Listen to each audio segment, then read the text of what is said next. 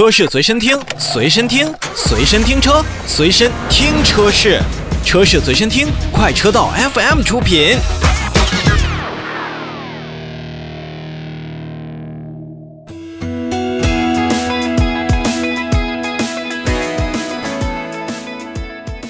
新车来了，我们看新车。在今天的新车来了节目当中呢，要跟大家介绍的新车呢，我觉得都是比较偏门和小众的，大家可以去稍微的对号入座啊，看看这些车型到底能不能值得我们消费者更多的关注。首先来看东风风神，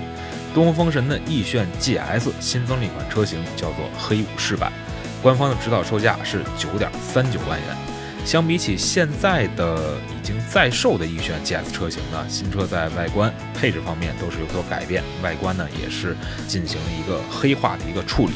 它也是有着专属着叫耀夜黑的车身颜色。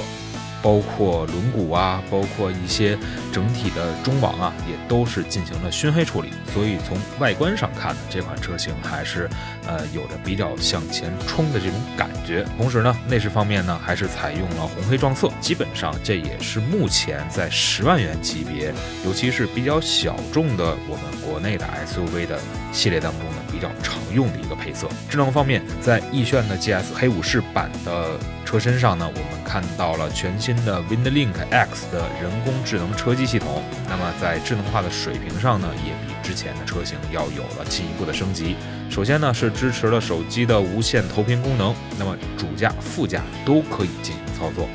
而且包括像视频啊、购物啊、电台啊、抖音啊、游戏啊、订机票啊、订外卖呀、订酒店呀，基本上这个车机也都能用。但是我还是没有太想明白，就是当我们开着一台车型的时候，是否这些功能是真的需要？我们真正又需要的功能，现在到底有哪些呢？